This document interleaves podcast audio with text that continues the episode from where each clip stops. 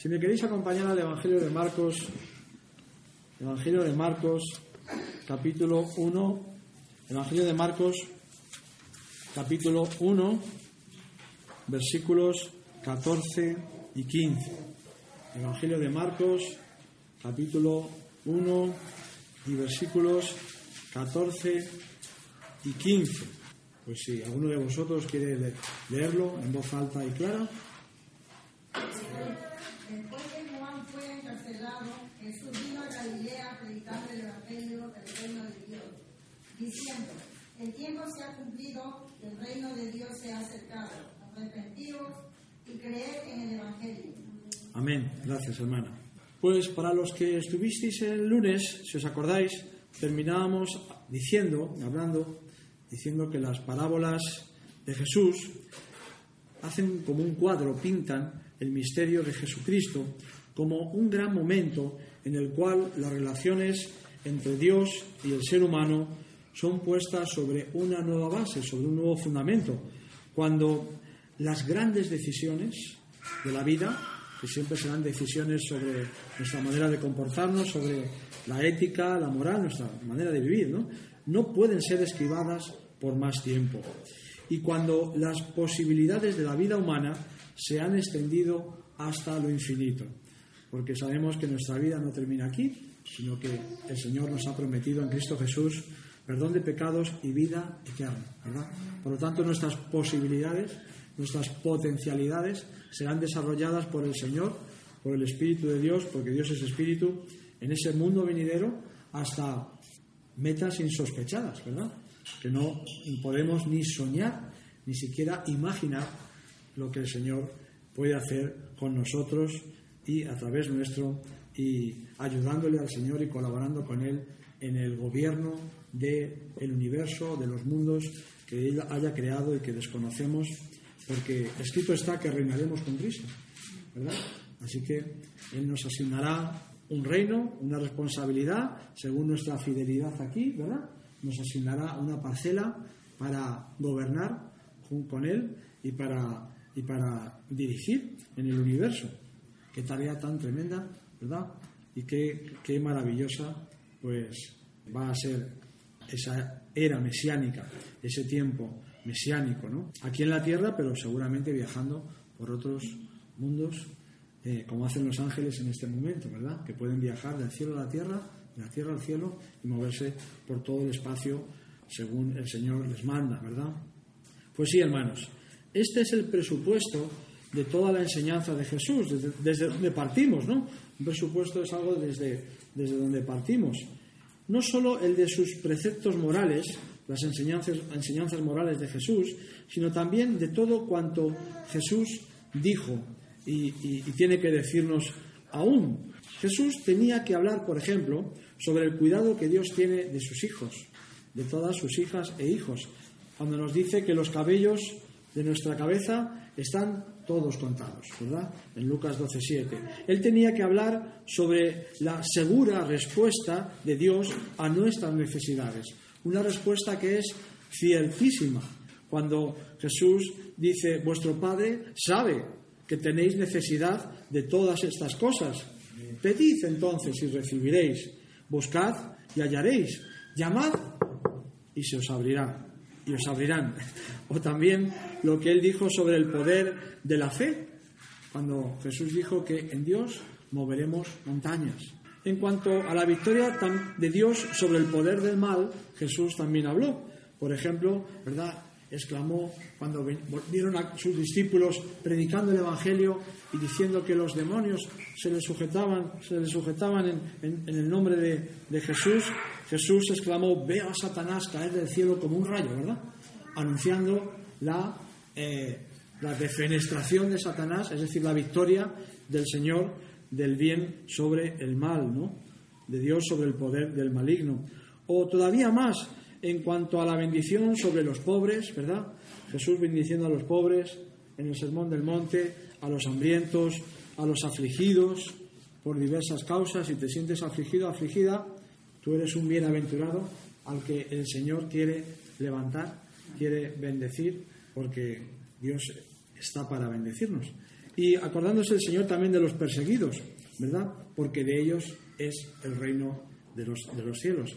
En todas estas expresiones se encuentra la cualidad viva, pintoresca y dramática que ya hemos señalado y que hablábamos el lunes sobre las parábolas, porque Jesús siempre nos, pinta en las parábolas como una historia, ¿verdad?, como un drama, como si fuera una obrita de teatro, una, historia que Jesús cuenta, que inventa o que ha tomado de ejemplo de la vida diaria, ¿verdad? Y, por medio de esa historia que Jesús cuenta, somos impactados, ¿verdad? Es como si viéramos, pues ahí los personajes, ¿verdad? Y somos impactados de una manera viva y de una manera como pintando un cuadro, ¿verdad? La forma de enseñar de Jesús es maravillosa, ¿verdad? Nosotros no, ni, ni aproximarnos a ella, ¿no? Y Jesús nos cuenta la verdad de Dios como nadie, con una fuerza llamada inigualable, ¿no? El efecto llamada de Jesús es tremendo, ¿no? Junto con las parábolas, todas las palabras del Señor llegan a formar una imagen muy viva, una imagen de vida, ¿no? Porque Jesús ha dicho, mis palabras son espíritu y son vida, se tienen que, transformar en vida, en vida en cada uno de nosotros. Vida que comunica al espíritu humano un fuerte sentimiento y una segura convicción de que Dios está aquí, de que Dios está contigo, conmigo, de que Dios está con nosotros. Pero no como algo teórico, sino como algo que tiene que ser ciertamente experimentado. En las iglesias hay muchos hermanos que conocen a Dios de oídas. Conocen a Dios a través de los sermones, de este estudio bíblico, por ejemplo. Conocen a Dios a través de muchos cultos, pero no han buscado todavía una experiencia real con el Señor y que vienen a la iglesia como meros espectadores, ¿verdad? Para, mm, bueno, pues recibir algo en modo de parte de Dios, claro, seguro, pero a modo de estudio bíblico, de sermón, de pero yo siempre pongo el punto sobre la llaga. Venimos a tener un encuentro con Dios, porque eso tienes que haber venido tú en esta tarde. No ha, no escuchado un sermón, no ha escuchado un estudio bíblico, no ha escuchado unas oraciones y has orado, qué bien. Si ni siquiera oras, pues pregúntate tú, ¿a qué vienes a la iglesia? Porque es costumbre, porque te sientes bien, el encuentro con Dios es insustituible. Si no venimos a eso, si no venimos con la convicción de que Dios está en medio nuestro, donde dos o tres se reúnen en su nombre y venimos a encontrarnos con Él, nos va a fallar casi todo. Dios está aquí, hermanos. esa es la realidad de que el reino de Dios se ha acercado, que Dios está entre nosotros, que el Espíritu de Dios está entre nosotros. Jesús volvió al cielo, pero derramó el Espíritu Santo, Espíritu del Padre y del Hijo, para no dejarnos huérfanos. Por lo tanto, esa es la buena noticia, que Dios está aquí, en este momento, no como una lejana providencia que desde el cielo ve lo que a ti te pasa, lo que a mí me pasa, y bueno, nos ayuda y tal, el Señor. Claro, no, no, pero no de esa manera lejana. Dios no nos ayuda desde, desde el cielo. Dios nos ayuda desde aquí mismo, en el Espíritu Santo que mora en cada uno de nosotros si le hemos invitado a entrar, y en nuestro medio, alrededor nuestro, ¿verdad? Pues envolviéndonos, porque en Él nos movemos y somos. Así que Dios no es una lejana providencia, sino que Dios está interviniendo en este momento, quiere intervenir activamente en la escena de todos, de toda la humanidad. Él quiere intervenir en toda la humanidad. Fijaros que dice Jesús que ni un pajarillo está olvidado delante del Padre. Por lo tanto, si Dios interviene en la vida de un pajarillo, ¿cuánto más querrá el Señor intervenir en tu vida y en la mía? Y que esto no sea teoría, sino que sea una búsqueda y un clamor nuestro para hacia el Señor, Señor, interven activamente, poderosamente en mi vida. Te entrego el control de mi vida, ¿no? Eso es ser cristiano, ¿no? Te entrego, ¿no? El timón de mi barca, ¿no? Sé tú el capitán, ¿no? De mi bote. Claro, si muchos piensan en Dios como un salvavidas solamente, ¿no? Como un salvavidas que es lanzado para luego irse al cielo. Qué idea tan pequeñita de Dios, qué idea tan, tan estrecha del Señor. Pero bueno, yo estoy seguro de que tú no eres de los que piensan así. Dios es bueno, hermanos, y su bondad para con los hombres es sin límites. Dios no pone límites a la bondad que tiene para con nosotros, ya que es bondadoso con los ingratos y malos, dice la palabra del Señor. Si Dios es bondadoso con los ingratos y malos, ¿Cuánta será su bondad para con los hijos y las hijas de Dios? Que hemos pasado de ser ingratos y malos a ser agradecidos y a estar en el camino del buen pastor, que es Jesucristo. No es posible poner límites a su poder para hacer su bondad efectiva, pues dice la palabra que todas las cosas son posibles para Dios. ¿Quién pondrá límites al Señor en el bien que Dios te quiere hacer? Si no los ponemos nosotros, nadie puede ponerlos. Estas son las líneas generales del cuadro que se presenta a nuestros ojos. Y los, los mandamientos que Jesús nos ha enseñado, esos preceptos morales de, comportamiento, deben ser mejor comprendidos en primer lugar y en su intención primera como auxiliares necesarios para completar ese cuadro. Es decir, que si nosotros nos comportamos como Dios manda, vamos a ver a Dios actuar de una manera potente y efectiva y real en nuestra vida. Son los mandamientos que Jesús nos ha enseñado son como ayudas para ver el poder de Dios obrar en nosotros. Pero si no obedecemos al Señor, pues ¿cómo vamos a ver el poder de Dios obrar en, en cada uno de nosotros? Porque si Dios es el que cuenta nuestros cabellos y los tiene contados, ¿verdad?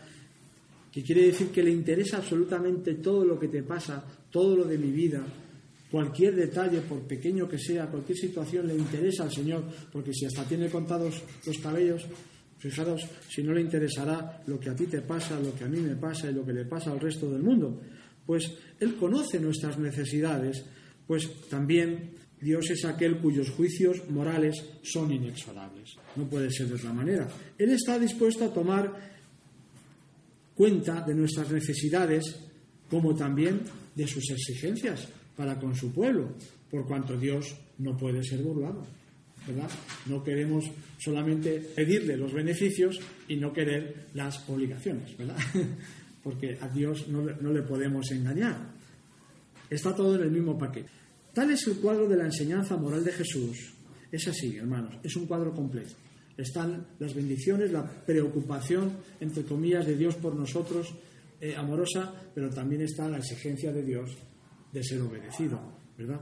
Y no se puede separar una cosa de la otra si queremos ver el poder, el poder de Dios en nosotros.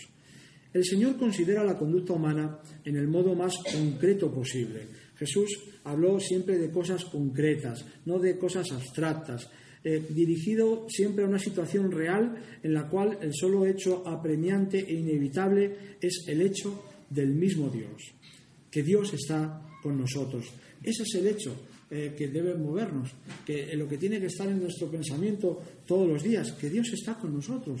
Y, por lo tanto está en cada situación concreta y real, está y Dios demanda una respuesta en cada situación concreta y real, porque Dios no está ausente de nuestras situaciones vivenciales de cada día. Dios está presente, bendiciéndonos en cada acto sencillo de la vida y espera de nosotros un comportamiento según su palabra y según su espíritu que para eso nos lo ha dado, ¿verdad? La palabra como la regla, la norma, la vara de medir y el callado, que es el espíritu, ¿verdad? El apoyo, la ayuda, el sostén que tú y yo y que todos necesitamos. Ambos son necesarios. La palabra de Dios, comer la palabra, ¿verdad? Alimentarnos de ella para que pase a ser parte de nosotros y beber del Espíritu Santo hasta rebosar. Frente a las palabras de Jesús y a la presencia de su Espíritu, queda al descubierto la seriedad de nuestra condición humana y al mismo tiempo se abren puertas, se abren puertas, puertas abiertas, puertas eternas para la perfección y la satisfacción. ¿Os acordáis del salmo que dice, alzaos puertas, puertas eternas, oh puertas, alzaos vosotras, puertas eternas, y entrará el Rey de, Gloria? Pues tú vas a entrar por esas puertas eternas con el Rey de Gloria. Y yo también anhelo entrar por esas puertas eternas con el Rey de Gloria. Eso nos habla de un mundo nuevo de posibilidades, pero que empieza aquí. Dios abre puertas aquí en la tierra también, en medio de su reino que ya reina en nosotros, si es que reina, ¿no? si le dejamos reinar. Así que el Espíritu nos muestra que todavía somos chicha, que somos carne, que todavía necesitamos vivir en el arrepentimiento diario y genuino, pero también Dios nos muestra por el Espíritu Santo que hay puertas eternas que se abren ya para nosotros y que están abiertas ya en los cielos y que nadie puede cerrar. Y esas puertas, esta vida, hay puertas en esta vida, en esta tierra, que Dios abre para prepararnos para entrar por esas puertas eternas de desarrollo ilimitado, ¿no? Eterno. Por lo tanto, puede haber un grado alto de perfección y de satisfacción y de disfrute de la vida con Dios ahora, en este momento, ¿eh? porque Dios sigue abriendo puertas también aquí en la tierra. Y en consecuencia, esto nos exige siempre a los humanos una decisión. Dios siempre pone delante de nosotros una decisión. Pero no solamente una, quiero decir que en cada momento Dios pone unas decisiones que tenemos que tomar como cristianos que somos. Se nos ha dicho que el discurso, la predicación por la cual empezó Jesús su ministerio en Galilea puede resumirse en estas palabras que hemos leído, ¿no? En el Evangelio de Marcos, capítulo 1 y versículo 15, donde Jesús proclama, el tiempo está cumplido, el reino de Dios está cerca, o se ha acercado, arrepentíos y creed en la buena noticia, ¿no? Creed en el Evangelio, la buena noticia, ¿no? Porque el Evangelio tiene que ser, es buena noticia. Aquí se trata de exponer una situación que es ya una realidad, es ya una realidad, Jesús dice que es una realidad, pero que el hombre no ha tenido nada que ver. El hombre no ha podido planificar el tiempo, es el tiempo de Dios, cuando ocurre, ¿verdad? Sino que se ha verificado solamente por un acto soberano de Dios, la llegada del Hijo de Dios a la tierra, de Jesucristo en este mundo. La historia ha llegado a un punto culminante y lo quiera o no el ser humano debe enfrentarse con, esa, con esta situación. Por eso nuestro trabajo en la calle precisamente es anunciar esto, que el reino de Dios se ha acercado y los seres humanos son impelidos por el Espíritu de Dios a tomar una decisión. ¿Pueden demorar esa decisión en el tiempo? Sí, se puede demorar, pero llegará un momento en que las personas, como tú un día, como yo un día, y espero que todos los que estamos aquí, tengan que tomar una decisión frente a la buena noticia del Evangelio de que el reino de Dios se ha acercado en Jesucristo. Por eso nuestro trabajo es precisamente anunciar este hecho de Dios, esta realidad de Dios en la tierra, para que los hombres sean confrontados con esta nueva situación, con esta nueva realidad, en donde se nos pide a todos una acción decisiva, una decisión radical y total. Cuando alguien entiende bien el Evangelio y sabe que es una decisión radical y total, puede tomar una decisión. Si no lo ha entendido, pues no puede tomar una decisión, ¿verdad? Pero si lo ha entendido, puede tomar una decisión que va a ser para toda la vida, La proclamación del Evangelio, si es tal, exige de las personas una respuesta. Dios va a llamarles y su palabra, ha dicho el Señor, no volverá vacía. Por lo tanto, si predicamos bien el Evangelio, habrá al final una respuesta. La palabra de Dios no volverá vacía volverá al final con el sí o con el no, pero volverá a Dios con una respuesta, no vacía, no sin respuesta. Dios espera que los hombres se arrepientan y crean en la buena nueva. Este es sin duda el primer y gran paso. Y todos hemos entrado así, ¿verdad? A, formar parte de la familia de Dios, mediante el arrepentimiento y la fe en Cristo, la creencia en esa buena noticia de que Dios estaba en Cristo reconciliando al mundo y por tanto a mí también consigo mismo, perdonando mis pecados y liberándome de la esclavitud de esos pecados, de ese pecado, ¿verdad? Dios espera que los hombres se arrepientan. Ese es el primer paso. Pero si somos conscientes, si somos estamos en el camino, hemos puesto la mano en el arado, después seguiremos desarrollándonos en lo que significa creer y en lo que significa arrepentirse. Arrepentirse y creer, un binomio que va creciendo en sentido y realidad durante toda nuestra existencia, porque como sabemos, no vale una confesión general delante de Dios, te pido perdón por mis pecados, pero, pero ni siquiera sé cuáles son mis pecados. ¿Cómo puedo pedir perdón por algo que no sé, que no sé qué es mi pecado? No vale con una confesión general, ni tampoco vale con una mera creencia vacía de obediencia. El Espíritu Santo si vamos en, la vida siguiendo el camino al Señor, nos irá mostrando en ese desarrollo, ¿verdad?, de qué hemos tenido, tenemos que arrepentirnos. Lo que dice Jesús con estos términos, recibid la buena nueva, no es algo diferente de lo que afirma cuando el Señor enseña diciendo, recibid el reino de Dios como un niño. Y esto me ha hecho pensar mucho, porque recibir una buena, cuando tú le das una buena noticia a un niño, lo recibe con una gran alegría, ¿verdad? Y, se alegra muchísimo y cree esa buena noticia, no tiene ninguna duda de que, de que es cierta, no hay, no, hay, no hay duda, no hay, ¿verdad? No hay posibilidad de, error, de mentira, porque el niño cree lo que se le dice a su papá, a su mamá, le da una buena noticia, ¿verdad? Pues lo que sea. Y Jesús dice que así debemos recibir su buena noticia, ¿no? Del perdón, de la vida nueva, de la vida eterna. Recibid el reino de Dios como un niño, como una niña. Esto quiere decir aceptar la realidad de la situación de manera sencilla y, abierta, como un niño. Y a veces a los mayores nos cuesta aceptar la realidad de que el Evangelio es sencillamente y abiertamente buena noticia, que Dios está de parte tuya, que Dios está de parte de nosotros, sin dudas ni temores. ¿no? Es muy importante esto, porque es la, única manera de recibir el Evangelio de manera completa, ¿no? en toda su plenitud, de recibir toda la bendición que Dios tiene para nosotros, porque si hay dudas, como veíamos el lunes, ¿verdad? Si hay temores, si hay inconstancia, si hay infidelidad, somos como, esa, como esas eh, olas, ¿no? Esas ondas que van y vienen, ¿no? Entonces, no, no hemos recibido el Evangelio como un niño. No hemos creído realmente con la pureza de un niño, de una niña que lo crea a pies juntillas, lo que le dice su papá y su mamá. Por eso tenemos que creer como niños. Y si no lo hemos conseguido, pedir al Señor, Señor, hazme creer como, un niño. O sea, creer, fiarme de ti absolutamente de todo corazón, sin ninguna fisura, que tú tienes una buena noticia para darme y que, por lo tanto, lo que viene de tu parte siempre va a ser buena noticia. Siempre y sin excepción, sin dudas ni temores. Sometiéndonos a esa buena noticia, sometiéndonos a ella y haciendo, claro, lo que se debe cumplir con relación a ella, porque siempre va unido, ¿verdad?, a la buena noticia la necesidad de obedecer las exigencias de la buena noticia.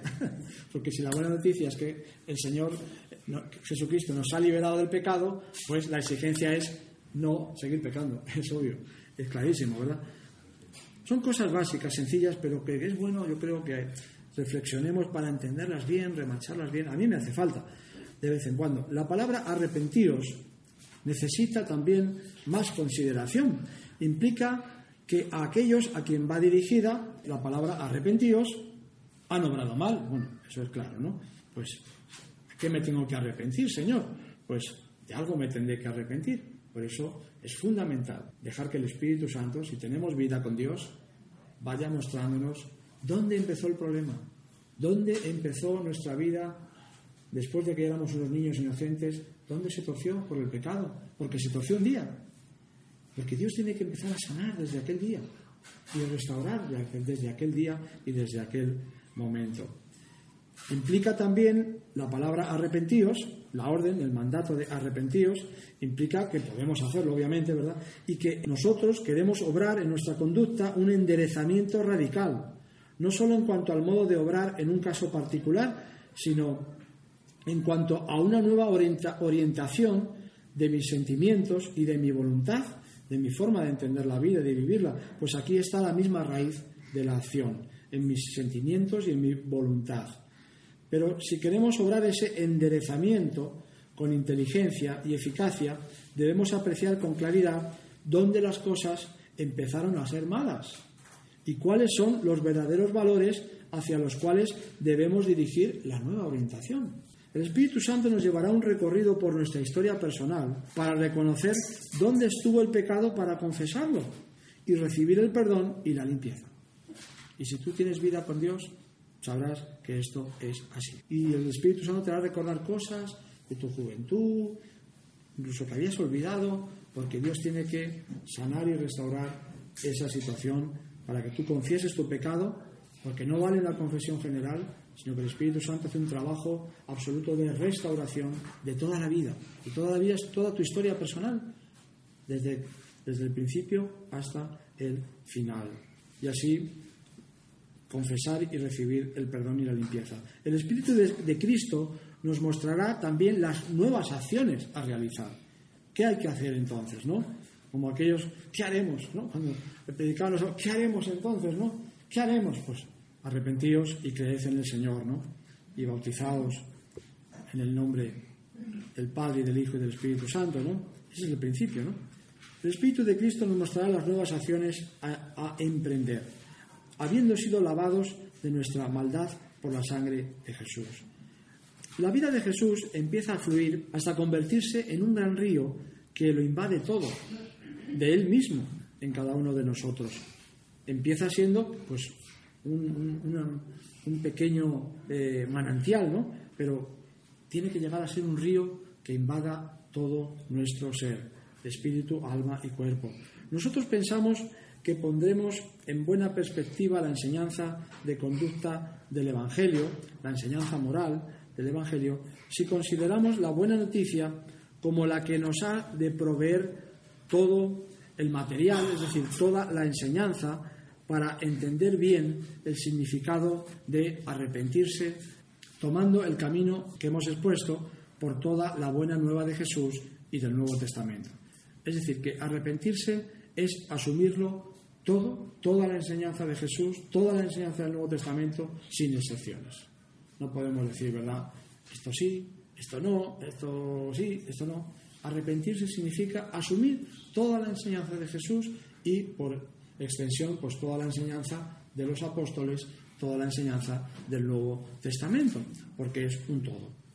El Evangelio no es solamente un indicador detallado de conducta, como una lista de cosas que hay que hacer ¿no? o que no hay que hacer, ¿no? que se ha de observar en esta ocasión o en la otra, sino que el Evangelio es la revelación de los principios absolutos y eternos de Dios y solamente válidos para agradar a Dios, porque son los principios absolutos, eternos y solamente válidos por los cuales viviremos y, y nos regiremos en el reino de Dios cuando se establezca en toda plenitud, cuando Cristo venga a, a buscarnos, ¿verdad? Por eso los mandamientos y la santa ley, la santa ley de Dios es eterna.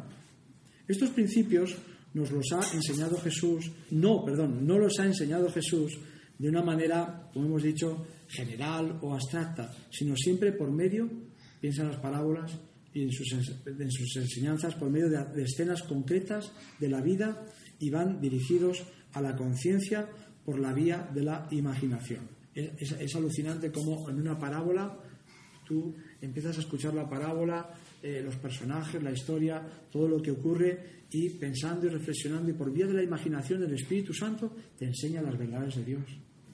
Solo Dios sabe enseñar de esa manera, ¿verdad? Solo el Señor. Es increíble, ¿verdad? Y todo con escenas concretas de la vida, tomadas de la vida diaria, porque el Evangelio es para la vida diaria. En las palabras del Señor Jesús está, está descrito así. Por ejemplo, Jesús dice, da a cada uno lo que te pida, ¿no? Vuelve la otra mejilla al que te ha dado en la mejilla. Tienes que abandonar a padre y madre, esposa e hijos y restar tu propia vida si fueran un grave impedimento para el seguimiento del maestro, ¿verdad? Si tu mano o tu pie te escandaliza, córtatelo.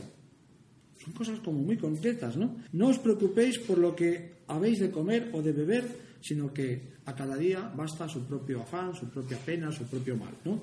Son cosas que se pueden entender y se pueden eh, muy directas y, y realizables, ¿no?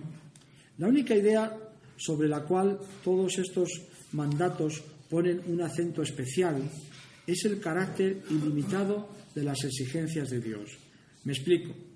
Estas órdenes no dejan lugar a la condescendencia. No son, bueno, lo haces si quieres o si quieres no lo haces. No, son órdenes que el Señor Jesús nos da y la buena noticia es que Él nos capacita para poder hacerlo, porque si no el Evangelio sería una mentira, sería una falsedad. Si Jesús nos está diciendo que hagamos cosas que no podemos hacer, que nos son imposibles de hacer, el Evangelio no sería cierto.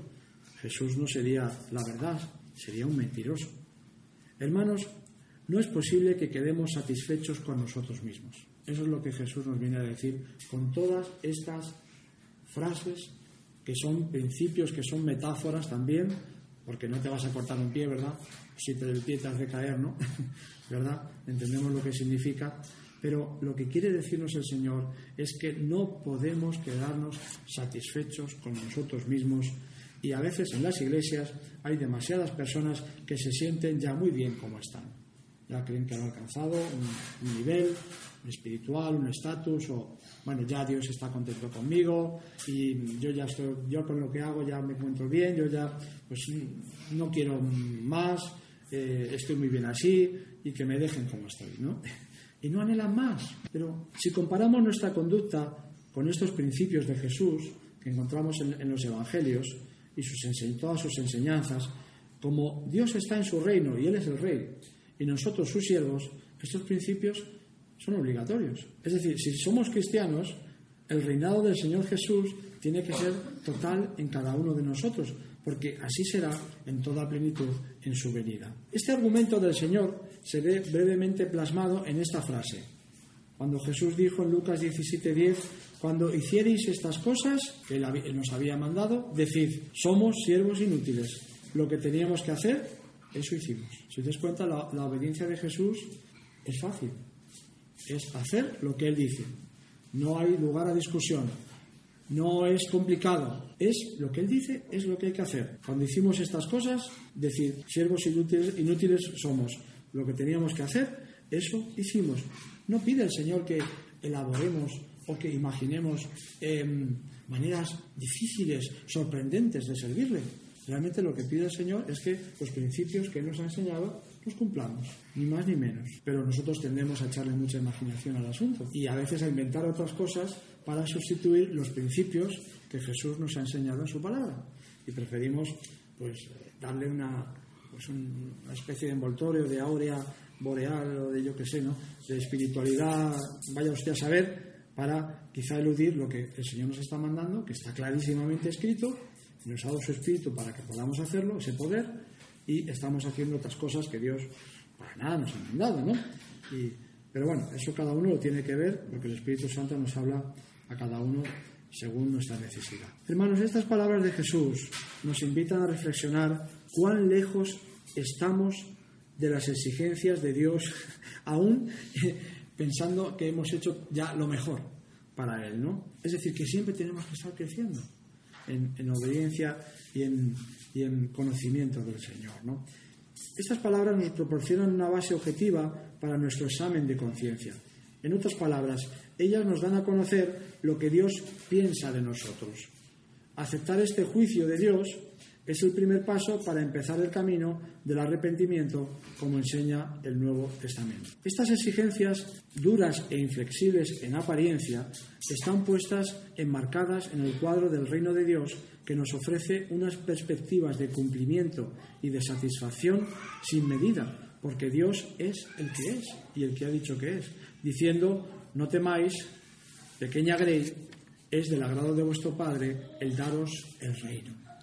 Por lo tanto, si el Señor dice que no temamos, manada pequeña, porque a nuestro Padre le ha placido que darnos el reino, es que pueden ser puestas en marcha y podemos desarrollarnos y crecer en ellas, en esas palabras de Jesús, en esos hechos de Jesús, para que vivamos como Él vivió sobre esta tierra. Si el Señor nos da el reino, no podemos decir que no lo tenemos. Si nos lo ha dado y eres el rey y reina y estamos bajo su reino, no podemos decir no podemos, porque estamos negando el poder del rey, estamos negando el poder de su soberanía, estamos negando el poder de su control sobre sus hijos e hijas. Es negar a Dios, que Él es el Todopoderoso, ¿verdad? Al Padre le ha placido darnos el reino. Si nos lo ha dado, nos lo ha dado. Nosotros solo tenemos que recibirlo como niños y por lo tanto creer y confiar que es posible, que todo es posible. Y de hecho es posible. Probadme en esto, dice el Señor. Lo dice sobre los diezmos, ¿verdad? Que le podemos probar al Señor. Es posible diezmar, aunque tengamos muy poquito, y vamos a ver cómo Dios provee para nuestras necesidades. Porque Dios no falla nunca. Somos nosotros los que fallamos, pero Dios no. Hermanos, si el Señor nos da el reino, entonces todo es posible. El yugo de Jesús, entonces, es fácil y ligera su carga. ¿Cómo no lo va a ser? Si lo ha dicho, tiene que ser fácil y ligera su carga, porque Él es el Rey y Él tiene el control. Su gracia no nos fallará. Así, el arrepentirse pasa del acto negativo, que es la aceptación del juicio de Dios sobre mí, pecador, que Cristo sufrió por mí, por nuestras faltas, por nuestros pecados, a la realización positiva de nuestras enormes posibilidades, eternas posibilidades en el Dios eterno, que tenemos que empezar aquí a desarrollar dones espirituales, ¿verdad? Que nos ha dado el Espíritu Santo.